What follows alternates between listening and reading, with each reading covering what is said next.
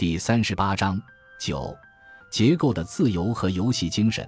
关于小说的形式，昆德拉最推崇的是拉伯雷的传统，他把这一传统归纳为结构的自由和游戏精神。他认为，当代小说家的任务是将拉伯雷式的自由与结构的要求重新结合，既把握真正的世界，同时又自由的游戏。在这方面，卡夫卡和托马斯·曼堪为楷模。作为一个外行，我无意多加发挥。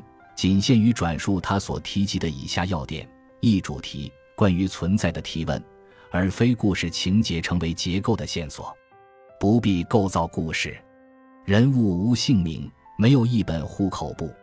二、主题多元，一切都成为主题，不存在主题与桥、前景与背景的区别，诸主题在无主题性的广阔背景前展开，背景消失，只有前景，如立体化。无需桥和填充，不必为了满足形式及其强制性而离开小说家真正感兴趣的东西。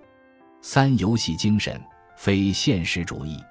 小说家有离题的权利，可以自由地写使自己入迷的一切，从多角度开掘某个关于存在的问题。提倡将文论式思索并入小说的艺术。为了证明小说形式方面的上述探索方向的现代性。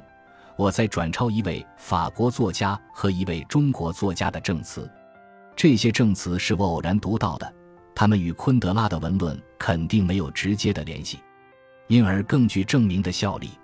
法国作家玛格里特·杜拉写作并不是叙述故事，是叙述故事的反面，是同时叙述一切，是叙述一个故事，同时又叙述这个故事的空无所有。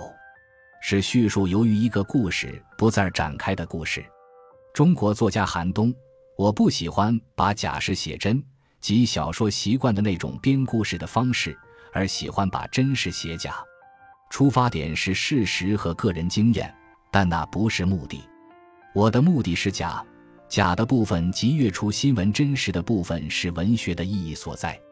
附带说一句，读到韩东这一小段话时，我感到了一种惊喜。并且立即信任了他，相信他是一个好的小说家。我所说的好，不限于，但肯定包括艺术上严肃的含义。也就是说，不管他的小说怎样貌似玩世不恭，我相信他是一个严肃的小说艺术家。感谢您的收听，本集已经播讲完毕。喜欢请订阅专辑，关注主播主页，更多精彩内容等着你。